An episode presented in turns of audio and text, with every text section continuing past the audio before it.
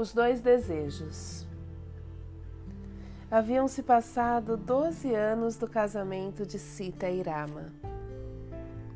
Dasharata sentiu de pronto que se fartara do reino e mais do que qualquer outra coisa queria ver Rama reinar. E então pensou: por que morrer primeiro? Quero vê-lo no trono daqui da terra e não olhando lá do céu. Rezai as cerimônias do coração. De todos os príncipes entre os homens, Rama é o melhor. Fazei dele nosso rei amanhã de manhã. Por brevíssimo instante, os chefes e guerreiros conversavam uns com os outros. Até que Sumantra, o Algira, ergueu-se para falar em nome de todos. Eis aqui o que dizemos. Majestade, deixai vosso filho Rama montar o imenso elefante branco. Alguns homens governam-se a si mesmos. Nós, Kossalas, somos governados por reis excelentes. Dasharata, segui o caminho do Dharma palmilhado por vossos antepassados. E sem pensar na vossa própria felicidade, vós nos protegeis. E nós vimos ensinar a Rama todas as habilidades reais. Queremos que vejas vosso filho feito rei. Segui os sentimentos verdadeiros do vosso coração. Majestade, esses sentimentos verdadeiros estão de acordo com o Dharma certo. Ninguém que já tenha nascido poderá governar Kosala melhor do que Rama, nem cuidar melhor da bela Yodha, ou de olhar por ela. Nossas mulheres, jovens e velhas, rezam aos seus deuses de manhã e à noite para a felicidade de Rama. Que mais se há de pedir? Enquanto Rama viver aqui, nada poderá desandar. Ele conhece todos os nossos nomes. Dar-nos-ia o seu tempo alegremente se quiséssemos tomá-lo. Pergunta pelas nossas lojas, deseja o bem dos nossos filhos, dos nossos lares, de nossas esposas e mais eu, Sumantra, o Algira, tenho visto chorar nossas mágoas. Eu ouvi rir-se conosco em nossos festivais. São estas as vossas razões? perguntou Dasharata. A única razão, replicou Sumantra, é que Rama me diz alguma coisa? Posso acreditar nela. Dasharata estava sentado em seu trono, muito velho e com cabelo branco e barba branca. As vestes brancas, a semelhança de algum Deus Pai, cuja vida estivesse por um fio. Pestenejou e lágrimas lhe escorreram pelo rosto. Meu povo, estou muito feliz meu prestígio entre vós é muito grande. Dasharata estendeu a mão, segurou as de Rama e ergueu-o. Ó oh, Rama, não te inclines mais diante de mim, és agora o meu rei. Preste atenção. Há muitas noites tenho sonhado com estrelas que caem no chão. A região que circula a minha estrela da vida foi invadida por planetas fatais. E minha morte, presumo, corre prestes para mim. Por isso meus pensamentos se alteram e deixam esse mundo, pois a mente do homem é sempre mutável. Para mim, Rama, ver-te sentado no trono de Ayodhya será chuva fresca depois de calor assassino de verão. Amanhã quando os nossos bosques florescerem, toma Coçala por tua herança. Durante toda a minha vida, Fiz aos deuses centenas de oferendas e sacrifícios. Paguei minha dívida para com eles. Estudei e transmiti o que aprendi e o que não era secreto.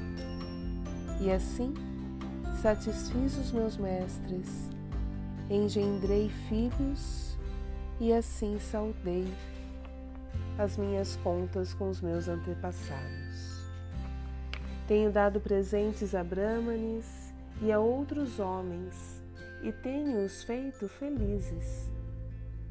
E eles não têm nada para reclamar de mim. Levando uma boa vida, tendo agradado e pago minhas dívidas a mim mesmo, todos estão pagos, não retornarei a governar. Mas, Senhor, soldados não aceitam presentes. Continuai a governar, majestade. E Dasharata sorriu. Meu filho, ordeno-te. Jejua esta noite e fica de vigília em silêncio até o desapontar do dia e que os teus amigos te guardem bem. Muitas coisas podem sair erradas na noite escura que precede a sagração de um rei. O velho rei suspirou e esfregou os olhos com a mão. Rama, tenho tido visões, muitas visões estranhas. Não sei, não posso ter certeza, mas além de Ayodhya, há pessoas esperando por ti. Elas te oferecerão coisas que na realidade já são tuas. Essas coisas, toma-as. Não receis quebrar o Dharma para ti. Rama então foi ter com a sua mãe Kausalya e diante do seu altar, vestindo uma nova seda branca e braceletes brilhantes, ela ofereceu água aos seus deuses. As outras rainhas estavam com ela Kausalya disse: Rama, Rama, estou tão feliz. Eu sempre quis ver esse dia. Serás o melhor dos reis, disse Sumitra. Kaikei beijou-o. Teu pai agora não precisará trabalhar tanto. Terá mais tempo para apenas viver e encontrar alegria comigo e com todas nós. Ela sorriu eu gostaria de ver o rei tão livre quanto qualquer um do seu povo, podendo deitar-se nos parques quando bem entendesse, livre para ir e vir e para deixar que o mundo atarefado passasse por ele. E assim sucedeu que a bela Iodia, vista do alto dos telhados, se tornou um enflorescer de cores que se desabrochavam um correr de luzes que nadavam, um lago de estrelas em movimento. O festeiro mor sorriu, amanhou-se com as suas vestes, medalhas, chaves e correntes, cobriu-se com chapéus de pele, abriu as portas dos vinhos dos palácios, distribuiu bebidas de afável e nobre animação. As ruas tinham sido borrifadas de flores e águas. As tabernas estavam cheias. As belas cortesãs escancaravam as portas de suas grandes casas para todos. No palácio real e no pátio do rei, ajudavam Sumantra a deixar tudo preparado. Não se podia atravessar a praça do mercado de Ayodhya Músicas e ruídos alegres saíam de todas as casas para as ruas. O coxo quebrou as muletas e pôs-se a dançar. Enfermos levantaram-se da cama. Avarentos distribuíram o seu ouro. E a cozinha do rei serviu comida de graça: manteiga, assados e arroz fumegante. E as moças saíram andando pelas barracas de flores entrajadas com as suas melhores roupas, armadas das setas do amor, disparadas pelos seus olhos impacientes pela chegada da próxima noite, quando se iniciaria de fato a comemoração. Quando a noite chegou e as lamparinas colocadas nos ramos das árvores de cristal alumiaram as ruas da encruzilhada de Ayodhya, Mantrara, a corcunda, velha criada de Keikei, subiu claudicando as escadas dos exteriores do palácio real. Um palácio branco como a lua e alto como o Himalaia. A própria Mantrara vinha de Kekaya era velha ama da família da rainha Kaikei. Meigera, a cata de pecados, azeda, maldosa e cruel, inclinada e retorcida de coração. Como velha e furtiva tartaruga, ela piscou e olhou com atenção atrás dos jardins suspensos para a cidade festiva. Entrou no palácio e viu uma jovem criada que passava usando um bracelete novo. Mantrara agarrou-a, sacou-o e gritou: Onde roubastes estes diamantes? A rapariga encostou-se na parede. Caiquei nos deu de presente, querida Mantrara. Como? Nunca! Ó oh, feliz Mantrara, amanhã Rama será rei. O rosto de Mantrara encarquilhou-se e desmoronou como uma montanha de pedras sem valor derrubada por um terremoto. Ela correu para Kaikei e berrou: Levanta-te, levanta-te! Aí vem o preamar da desgraça. Kaikei estava deitada de costas, comendo mangas. Seus olhos tinham cantos externos escuros que quase lhe chegavam às orelhas. Riu-se como uma menina e atirou um saco de rubis em Mantrara. Não estragues a nossa noite com tristezas. Mantrara pegou os rubis e jogou-os no chão. Oh, rainha, lamuriou-se ela, quanto mais brilhante é a luz, tanto mais negra é a sombra. Aí vem a destruição para sempre. Perigo, mal, perda e sofrimento. Rama será rei. Ora, eu sei. Kaikei atirou-lhe um punhado maior ainda de gemas. Toma-as por recompensas por me trazeres boas novas. E se não puderes ficar feliz, fique quieta. Mantrara carranqueou e sua testa pareceu um rochedo de pedras dobradas. Dize a teu filho Bharata que nunca mais volte de viagem. Pensa nele agora como um órfão que terá que viver escondido. Kaikei apoiou-se no cotovelo. Ainda está zangada? Depois de vinte anos, não pôde perdoar ao meigo Rama por haver um dia disparado uma seta de brinquedo na tua giba? Ora, não sabes que seus dias preguiçosos se acabaram, tornou Mantrara. A mãe de Rama será aqui a Toda-Poderosa. Que achas de seus verdadeiros sentimentos a teu respeito? Tudo o que eu sei é que gosto muito dela, respondeu Kaikei. Mas que queres dizer afinal? Causália logo te terá como escrava.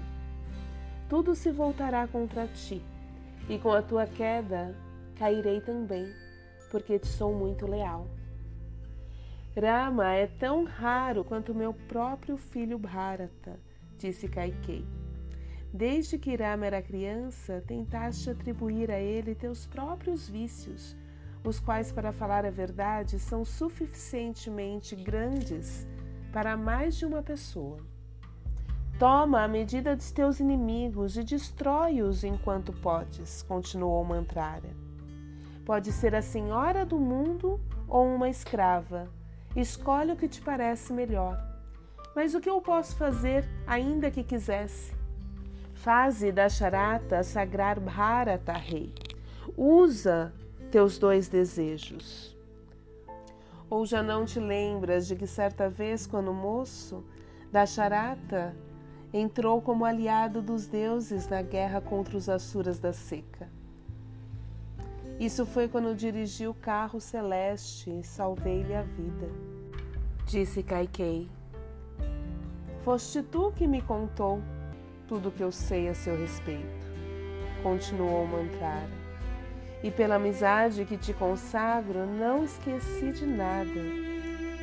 Ele te prometeu dois desejos e tu lhe respondeste: minha alegria é suficientemente grande por ainda estares vivo.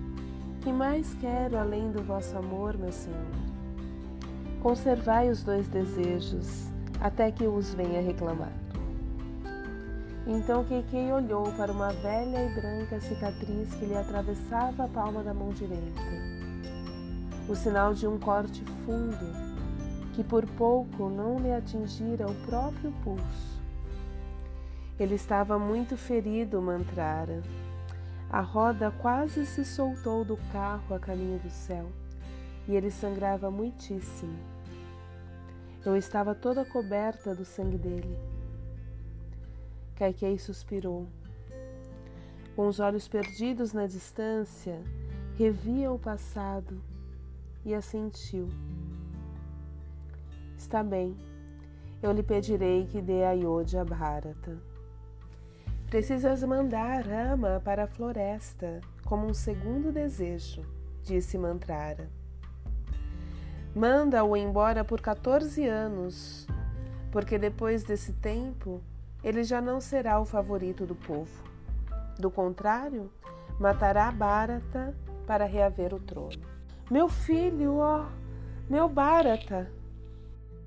Nosso mestre Valmiki olhando para o mundo passado que tinha nas mãos, olhando para a água, viu todo o tempo lançar sua sombra sobre o coração de Kaikei. Visão difícil de suportar. Os pés dançarinos de Ayodhya pararam de estalo. Kaikei, a mais jovem rainha de Ayodhya, sua respiração acelerou-se e as palmas das mãos transpiravam. A alma estava toda escura e o coração disparado batia com força. A cólera apertou a máscara sobre seu belo rosto. Ela se apressou a tomar o incerto pelo certo e enverdou pelo caminho errado, como uma corça que corre para a armadilha onde o companheiro está amarrado. Eu não havia compreendido, Mantrara. Não havia percebido essa conspiração contra mim. Tu és torta, mas é bela, curvada como uma flor que se inclina ao vento. Adereça-te, que a sua beleza desafiará a beleza da lua. Caiquê então correu para o quarto da ira do palácio. Bateu a porta e trancou-a. Rebentou as fieiras de pérolas. Ficou deitada no escuro, estorcegando os braços sobre o chão de pedra, rasgando as vestes e gritando: Eu quero morrer! Era um pouco antes do abrir da manhã. O rei cruzou às pressas os salões e entrou nos aposentos das mulheres, chegando à porta do quarto da ira, que só tinha uma porta de ferro e era reforçada de bronze. Nenhuma janela, pouco ar e cuja única luz era que alguém trouxesse de fora. Dentro do quarto jazia Caiquei, entre as suas pérolas, flores e joias rebentadas, alimentando seu mal ofegando e chorando, com os olhos inchados e torcendo para baixo o canto da boca. Da charata, velho, mas despedaçou a porta com um murro. Olhou à sua volta procurando o inimigo. Com o rosto flamejante de cólera, hálito quente como de uma naga. Pegando uma lanterna, entrou no quarto e viu Kaikei deitada, como uma ilusão esparramada para capturar outra. Com o rosto retorcido pela dor, As joias partidas no chão lucilavam como estrelas no céu. Quem te feriu? Quem chorara? perguntou da charata. Levante, sou o rei dos reis deste mundo. Toda a terra coberta pela luz do sol é minha. Não, isso está além de vós, soluçou Caiquei. Posso fazer qualquer coisa. Tenho médicos bem pagos para esperar por esses tempos. Deixe que te vejam. Digo-te, sou o rei. Posso agradar ou desagradar a quem quer que seja. Posso desgraçar meus amigos, recompensar inimigos, punir os inocentes ou promover loucos a uma elevada condição. Posso tornar rico um homem pobre e levar à pobreza um homem rico. Posso pegar o tesouro, distribuí-lo aos indigentes e pagar os sacerdotes para rezarem por mim. Mas este é um preço demasiado alto para pedir-vos, majestade, tornou Caiquei. Errei ao fazê-lo, perdoai-me e não pensais mais nisso. Acho que estou envergonhada por ter vindo até aqui. Minha senhora, o que é? O que queres? Quero os meus dois desejos. Tomai-os, queiram eles o que quiserem. Fazei Bharata rei, e não Rama. Mandai Rama para a floresta por 14 anos. Muda de ideia, Kaikei. Fazei as duas coisas por mim agora Concedei-me os meus dois desejos. Dou-lhe tudo o que pedes, disse Dasharata. E olhou para Kaikei como se ela fosse uma estranha para ele. Honrarei os teus desejos. Mas por que que estás inquieta, como se estivesse feito alguma coisa errada ao reclamar o que é teu? Tu me pediste para cumprir as promessas de um rei solar. Não serás enganada por mim, pois as promessas precisam ser verdadeiras. Entretanto, tu me deixaste, e a toda essa terra sou um veado enfrentando uma tigresa, uma cobra encerrada no interior de um círculo encantado Queres dizer que farás? perguntou Kaikei. Meu único pensamento, disse o rei, é apenas ver Ama mais uma vez antes que ele se vá, porque a sua partida me matará, de uma forma ou de outra, casasses com a própria morte. Logo acabarás ficando viúva pois creio que matarás qualquer um. Chegou então o Algira Sumantra e acerrou-se do quarto da ira. Majestade, a noite fugiu ao aproximar-se da luz, e a terra que desperta, cheia de vida, espera por ti. Sumantra, de felicidade só dormi ligeiramente, até ser chamado para cá mas essa Kaikei muda o seu amor tão a miúde quanto o raio muda o seu trajeto. Ela decepa afeições como uma faca afiada, e no fazer o mal é mais veloz que uma flecha. Eu a amaldiçoo. Deixa danar-se esta rainha lasciva. Ela que passe o resto da vida com o terror do outro mundo.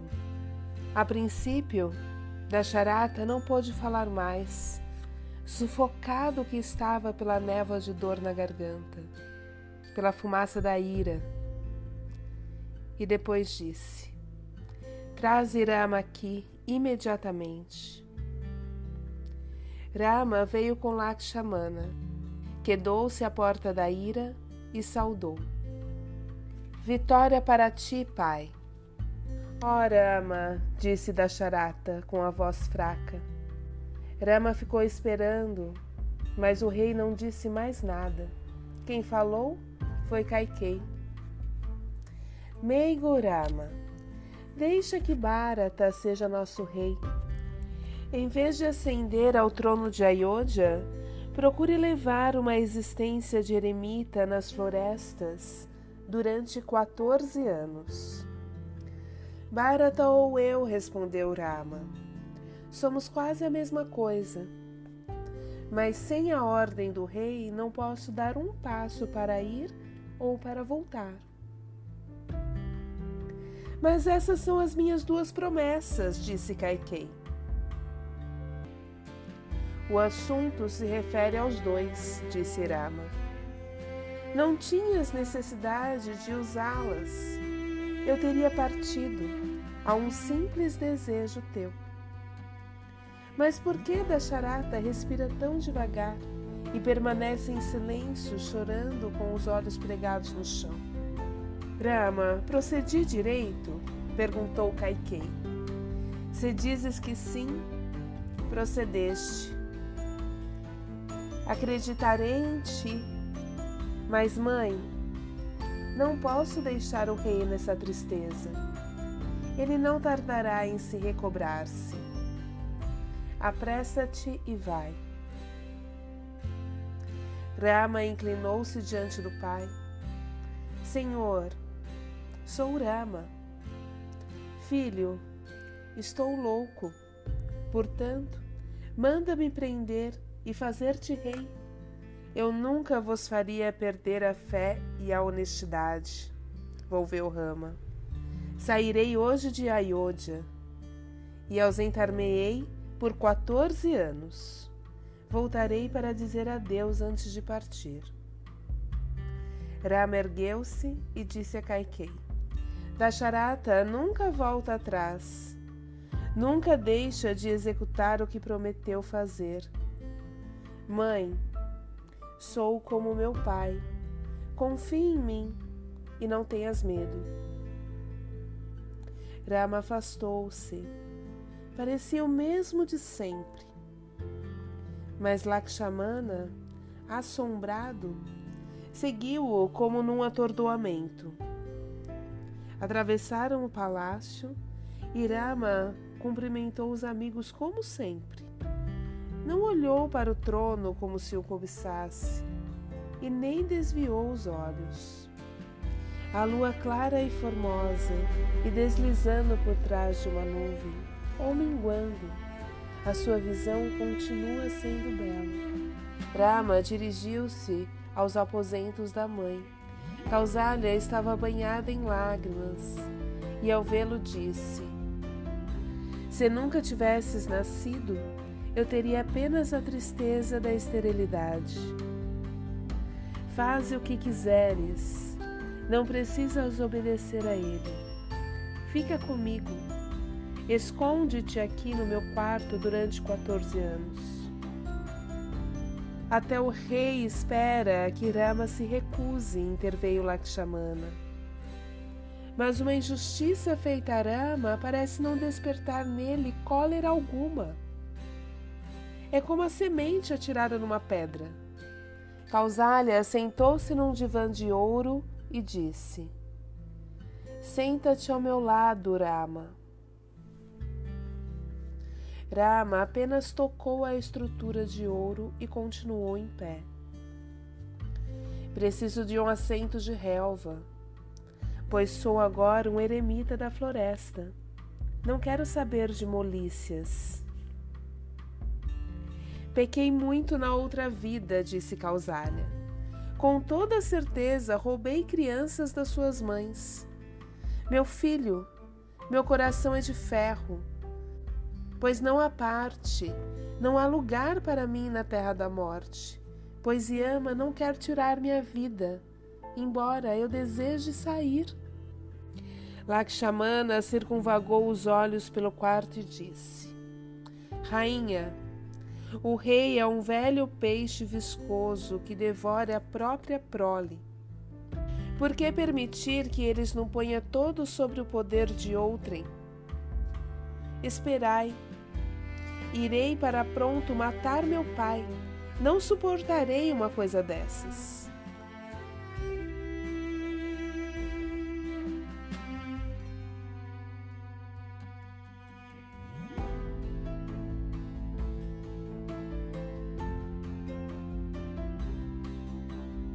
Oh, Lakshmana.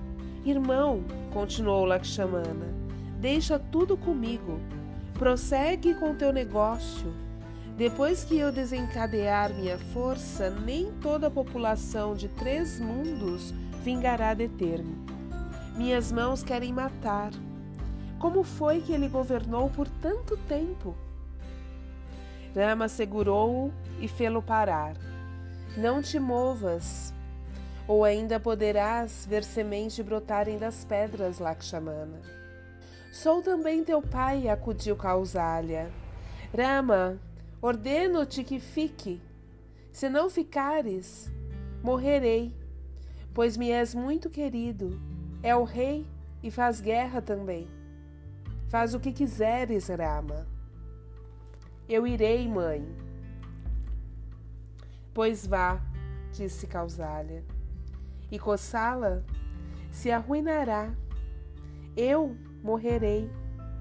A vida e a fama de teu pai se dissiparão, e de todos nós, somente Kaikei e Bharata serão felizes.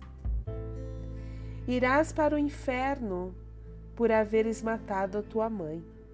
Viste acaso o rosto da morte? volveu Brahma.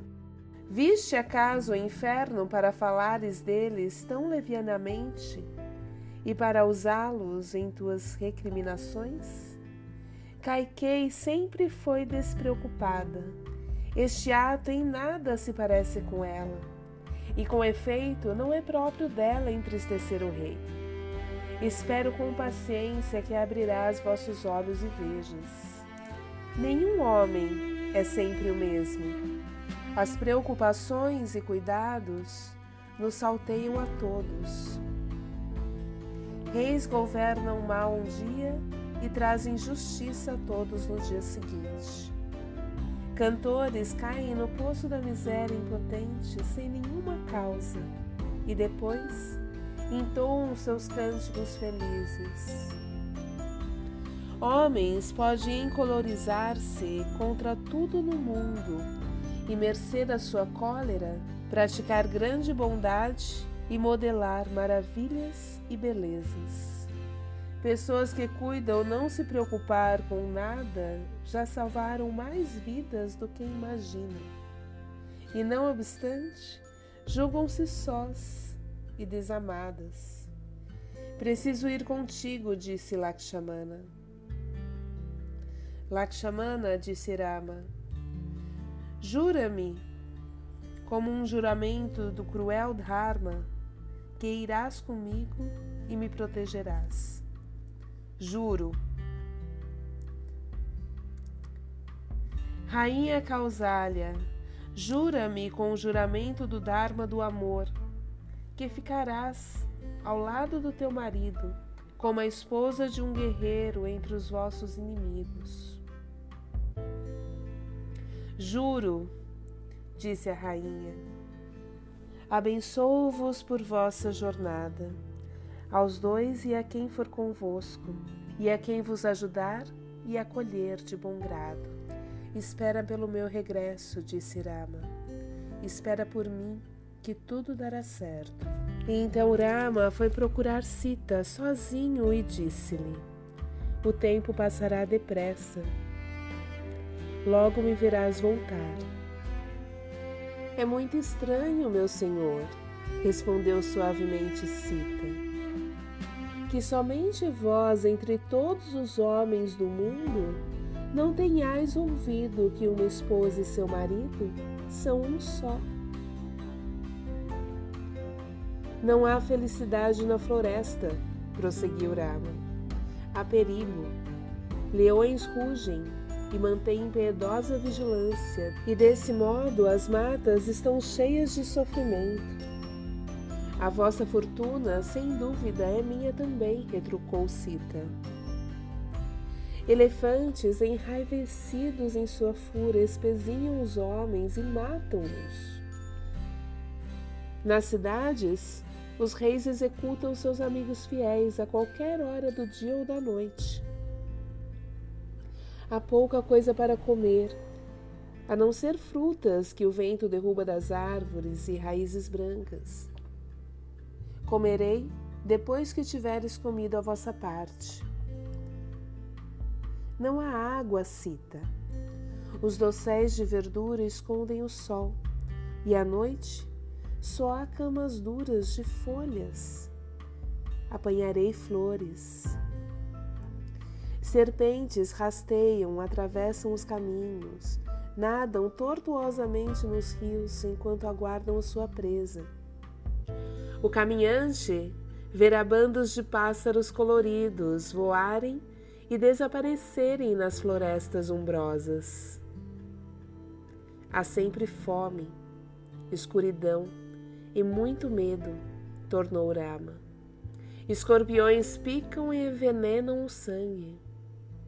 Há febre no ar, os incêndios lavram descontrolados. Não há amigos queridos na vizinhança, de modo que o mato está cheio de sofrimento. Ai, onde é que seria ermo para mim sem vós? Disse Sita. Vosso arco não é decoração. Vossa faca não foi feita para cortar madeira. Vossas setas não são brinquedos. Mas poupai-me os vossos argumentos. Ficaremos juntos. A água será néctar, os cardos, seda as peles sem curtir, cobertores multicoloridos. Não serei um fardo, Rama, pois confio em vós. Não posso ser atirada para fora como água que sobrou na taça. Querido Rama, sou a humilde poeira a vossos pés, perfeitamente feliz. Como me evitares? Então vem assentiu Rama sorrindo. Tu me amas e eu te amo. Que mais existe? Desfaze-te sem demora de todas as propriedades que não levaremos conosco e prepare-te para partir. Em seguida, Rama endereçou-se ao palácio para dizer adeus ao seu pai, e Sumantra caminhou ao lado dele. Atravessaram as salas do palácio. Ali, choroso, o festeiro mor despiu suas belas roupas. Fechou as portas da adega, aferrolhou-se e trancou-as. Sentou-se, vestiu com roupas da floresta, como um velho eremita. Lançou de si a chave e não viu mais alegria. Estava sentado, não num palácio, mas numa antecâmara da morte. Era um peregrino que viera morrer em algum lugar sagrado, num dos quartinhos feitos de pedra. Sumantra suspirou e balançou a cabeça. Veja revelada a pobreza da meiguice, que não pode ajudar-vos, a vós, que sempre a usais.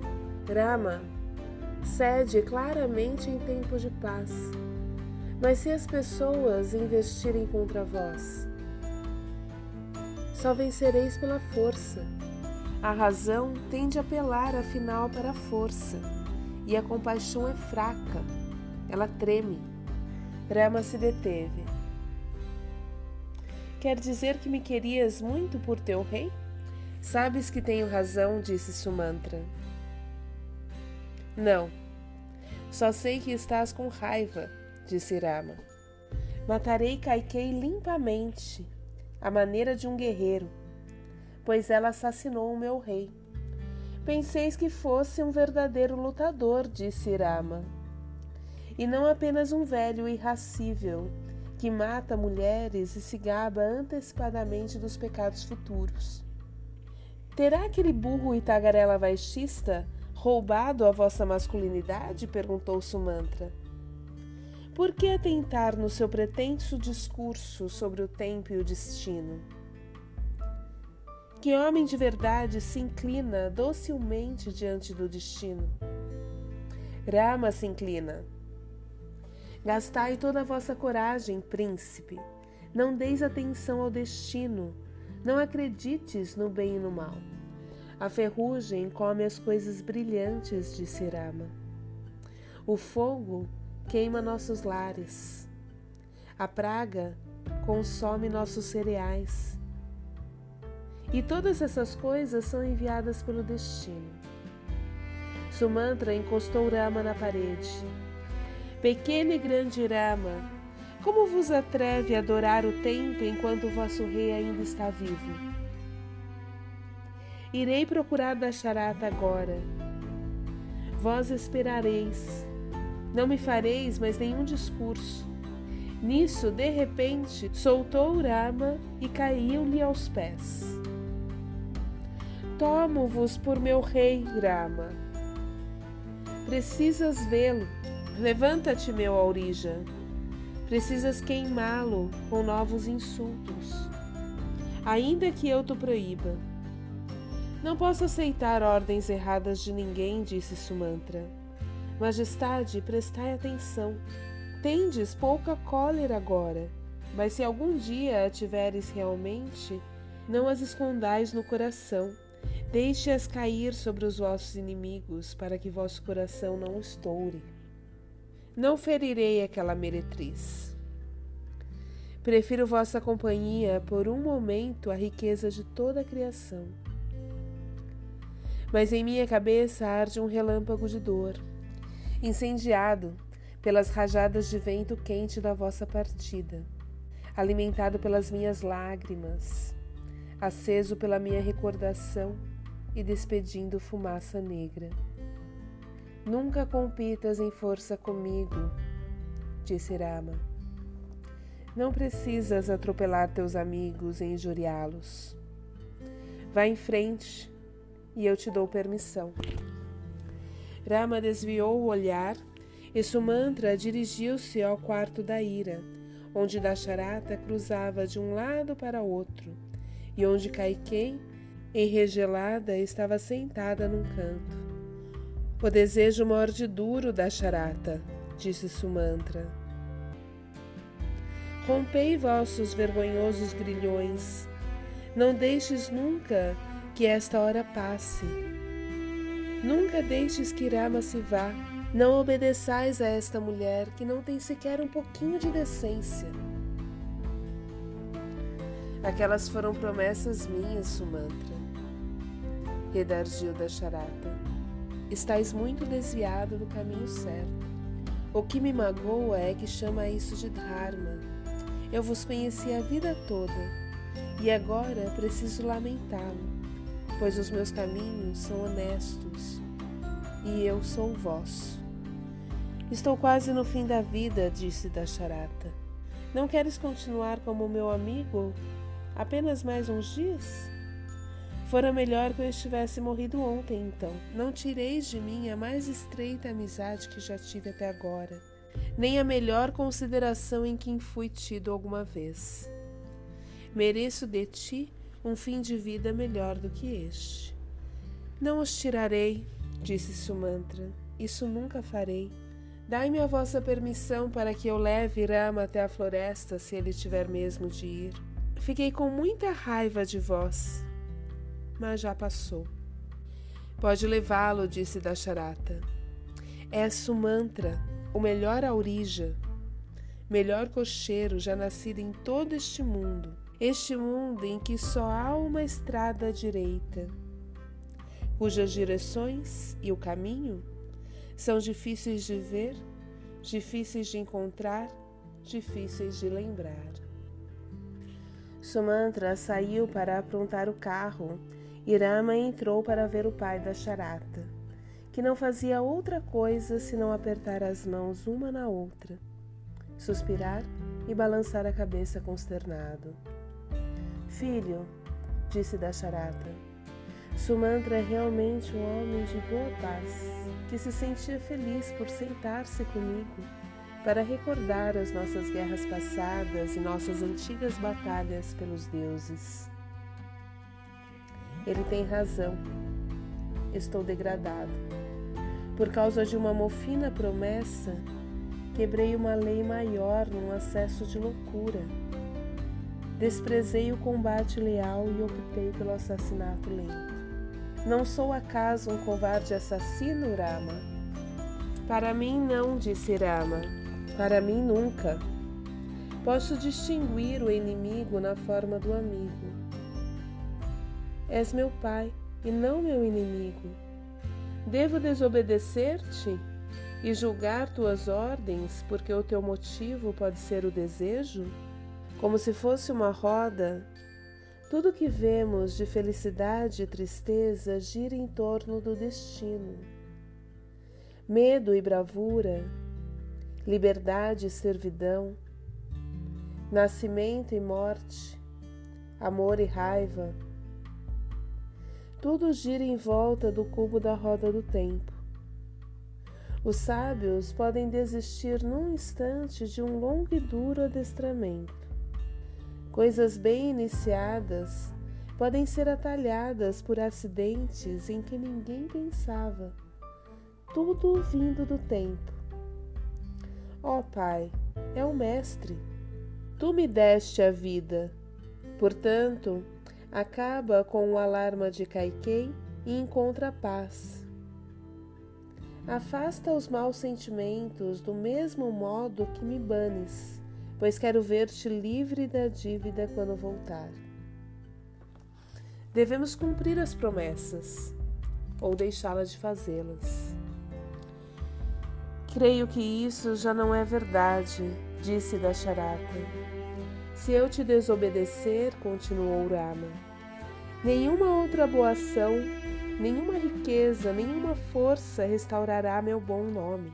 Cumpre a tua palavra e preserve os três mundos. Mantém-nos seguros. A cada promessa rompida quebra-se um pouco do Dharma, e cada ruptura do Dharma torna mais próximo o dia em que os mundos também terão que ruir. Quando o Dharma se estiver partido de todo, os três mundos acabarão, serão destruídos mais uma vez se o homem faltar a sua palavra, por que haverão as estrelas lá em cima de cumprir suas promessas de não cair? Por que o fogo não nos queimará a todos?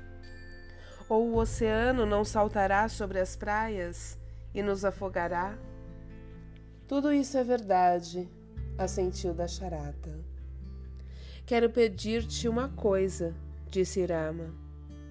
Pede o que quiseres, Senhor da terra, é apenas um ser nobre e bom. Procede direito enquanto puderes. Muda a tua maldição sobre Caiquém. Oh, meu filho, deixa então que ela passe somente o tempo de um piscar de olhos no inferno, pois não posso retirar completamente minhas palavras. Se pudesse, Rama, eu faria qualquer coisa por ti. Nunca mais a maldigas. Por ora, por todo o futuro, não lhe direi nada de mal. Ama Bharata, eu amo. Deixa Sita ir comigo. Depois de ter sido dada por esposa, ela é tua mesmo após a morte. A sombra dos teus pés é melhor para ela do que um teto de um palácio sem ti ou uma casa no céu. És o Senhor para ela. Não pecarei ainda mais impedindo-a de ir. Deixa que Lakshmana nos proteja. Eu deixo. Adeus, meu pai. Mas não vás hoje. Fica comigo esta noite e parte amanhã. Eu disse que iria hoje. Segurarei teus pés daqui a 14 anos. Adeus, Pai. Adeus, Grama. Lakshmana entrou. Grande rei, governa por mil anos. Adeus. Adeus, Lakshmana. Sita entrou. Minha casa agora é a floresta. Adeus, meu pai. Adeus, Sita. Tudo está perdido. Tudo está perdido.